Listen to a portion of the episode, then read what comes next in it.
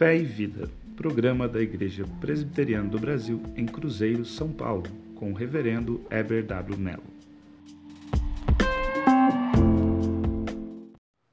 Saudações aos nossos ouvintes em mais um episódio do nosso podcast Fé e Vida.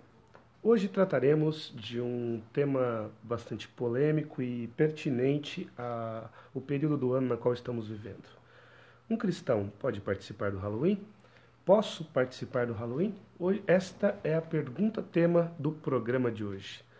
Saudações, Pastor Eber. É, então, esta pergunta que nos foi direcionada por uma senhora que estava passando por uma situação na qual seu neto se via obrigado a participar de uma festividade de Halloween na escola. Que resposta podemos dar?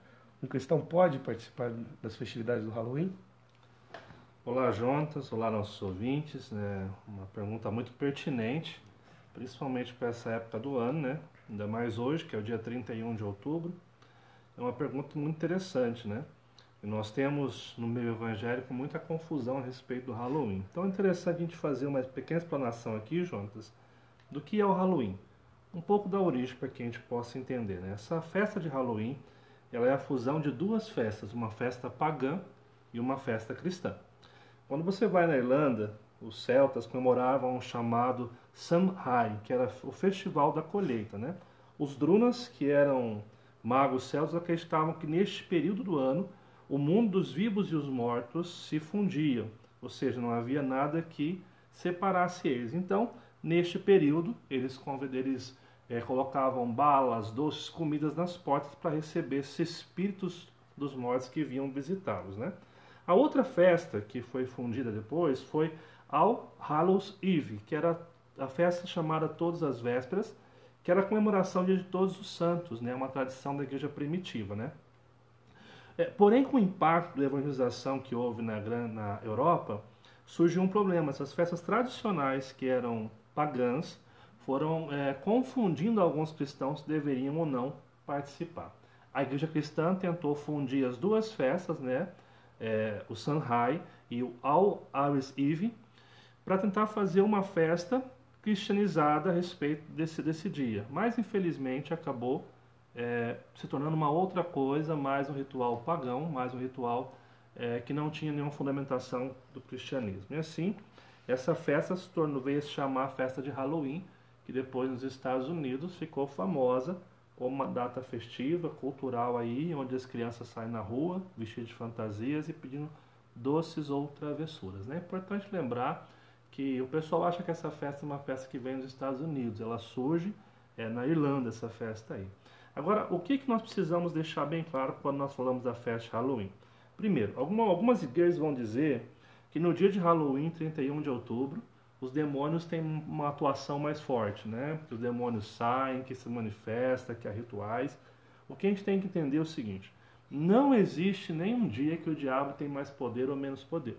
Um exemplo disso é quando você lê 1 Pedro capítulo 5, verso 8, vai dizer o seguinte: Sede sensatos e vigilantes. O diabo, vosso inimigo, anda ao redor como um leão, rugindo e procurando a quem quer, a quem devorar. Ou seja, o diabo é o inimigo do cristão normalmente. Não tem um dia mais que ele vai fazer isso. Agora, uma coisa interessante, Jonas, que Apocalipse capítulo 20, verso 1 e 2 fala o seguinte: Então, vi descer do céu um anjo, tinha na, na mão a chave do abismo e uma grande corrente.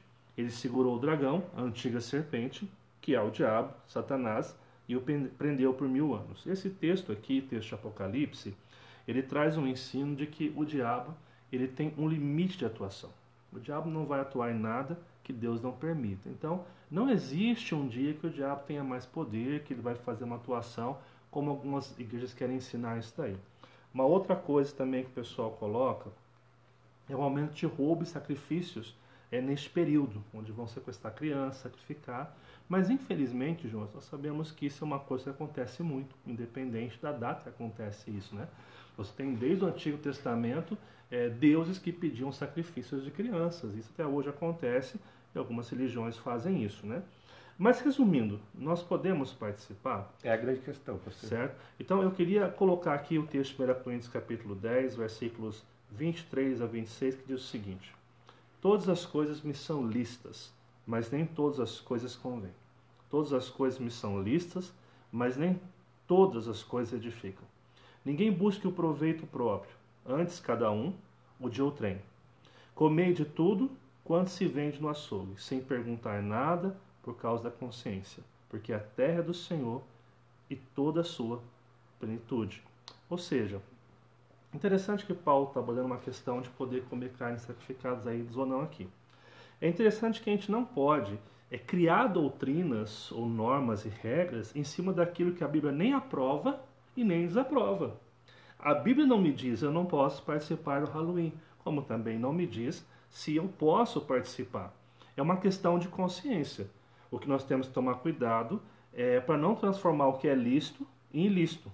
Não se conformar numa cultura que ofende a Deus. Se a festa que eu participo, juntos, começa a ter práticas que vão ofender a Deus, então não é viável como cristão eu faço, né?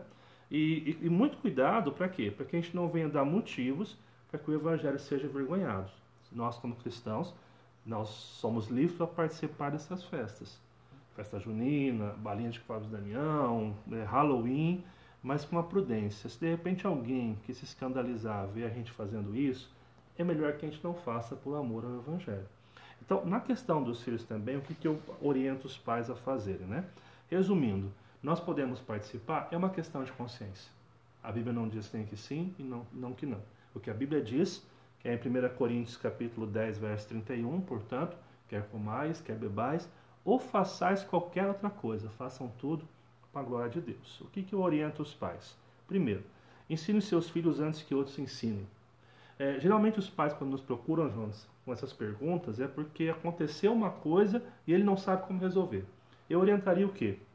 Nós precisamos é, pegar os nossos filhos, pegar o calendário que nós temos aqui no Brasil de festas comemorativas que a escola comemora e perceber qual dessas festas são é, é, prudentes para os nossos filhos. Se nós percebemos que alguma, alguma festa não é condizente com a escritura, eu tenho que sentar com meu filho antes e ensiná-lo. Então, é, o pai tem que ante anteceder isso antes que aconteça, certo? Uma outra coisa que a gente tem que explicar para os nossos filhos é que os mortos não voltam, né?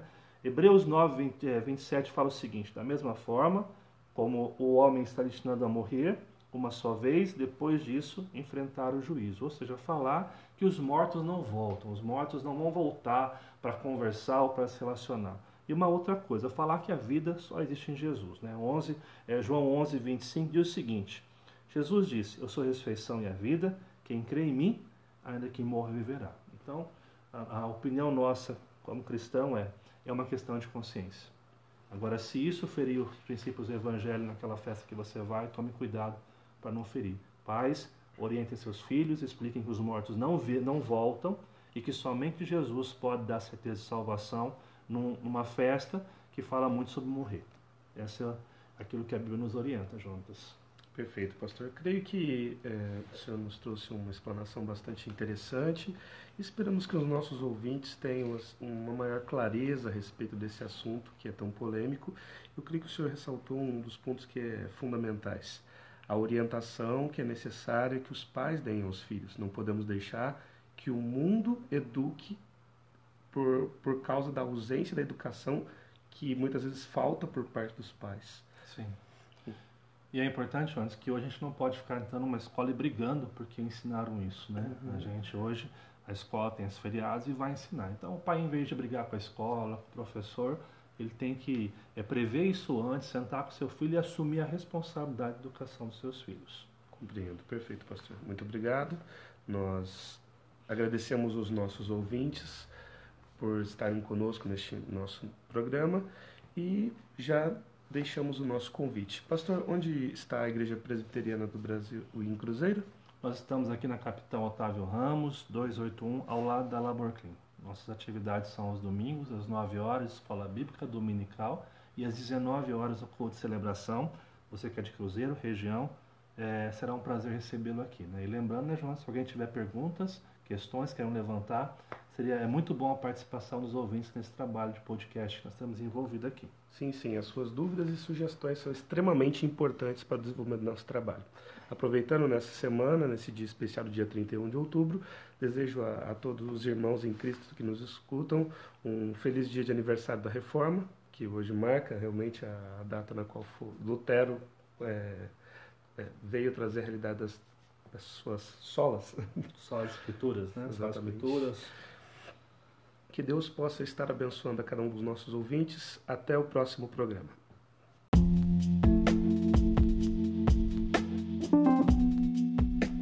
Fé e Vida, programa da Igreja Presbiteriana do Brasil em Cruzeiro, São Paulo, com o reverendo Heber W. Mello.